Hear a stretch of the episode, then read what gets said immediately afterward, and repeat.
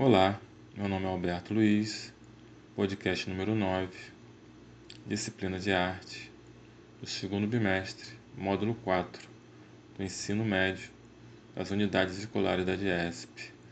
Aula de número 4, grafite. Vamos dar início pela busca do conhecimento? A arte do grafite é uma forma de manifestação artística em espaços públicos. A definição mais popular diz que o grafite é um tipo de inscrição feita em paredes. Existem relatos e vestígios dessa arte desde o Império Romano. Seu aparecimento na Idade Contemporânea se deu na década de 70, em Nova York, nos Estados Unidos. Alguns jovens começaram a deixar suas marcas nas paredes da cidade e algum tempo depois essas marcas evoluíram para técnicas e desenhos. Muitas polêmicas giram em torno desse movimento artístico, pois de um lado o grafite é desempenhado com qualidade artística, de outro não passa de uma poluição visual e vandalismo. Isso na opinião, né, são questionamentos, né?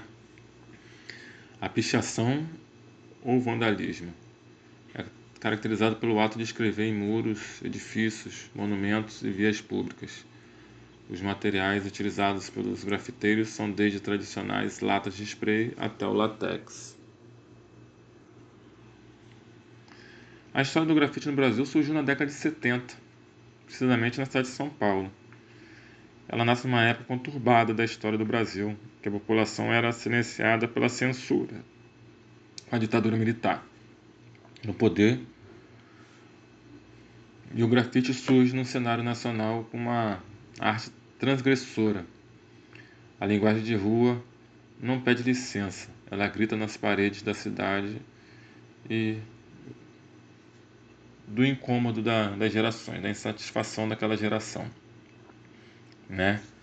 A partir de então, a arte de grafitar se transforma em um importante veículo de comunicação urbana e colabora para a existência de outras vozes, outros sujeitos históricos e ativos passam a ter a chance de participar artística e politicamente na cidade. Assim, desde a década de 70, os grafiteiros brasileiros se apropriaram do espaço público a fim de transmitirem mensagens de cunho político, social, cultural, humanitário e, sobretudo, artístico. Importante nome do grafite no Brasil foi o artista Lex, de São Paulo, considerado percussor do movimento no país. Ele utilizou diversos suportes para estampar sua arte, além dos muros e as paredes da cidade. Seus desenhos eram simples e objetivos, em meio ao caos urbano, facilitando a compreensão da mensagem. A arte, nesse momento, passa a ser não somente vista dentro dos museus ou dos centros culturais, mas também nas paredes das ruas, nos túneis, nos prédios da cidade O grafite é definido como mais uma linguagem artística, torna-se assim um importante instrumento de protesto e de transgressão de valores estabelecidos.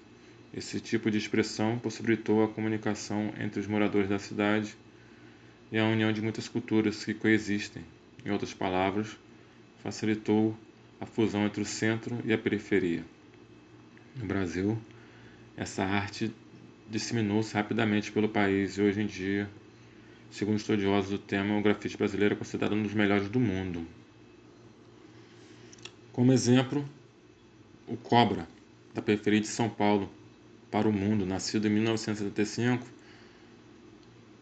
no bairro pobre da zona sul paulistana, o artista Eduardo Cobra tornou-se um dos mais reconhecidos muralistas da atualidade, com obras nos cinco continentes. Cobra começou a desenhar em muros na clandestinidade, como pichador, e aí durante a adolescência o gosto pelo espontâneo da arte de rua já era visível no garoto, que colecionava advertências por intervenções não autorizadas na escola, e chegou a ser detido três vezes por crime ambiental, justamente por conta do uso regular do spray em muros das redondezas.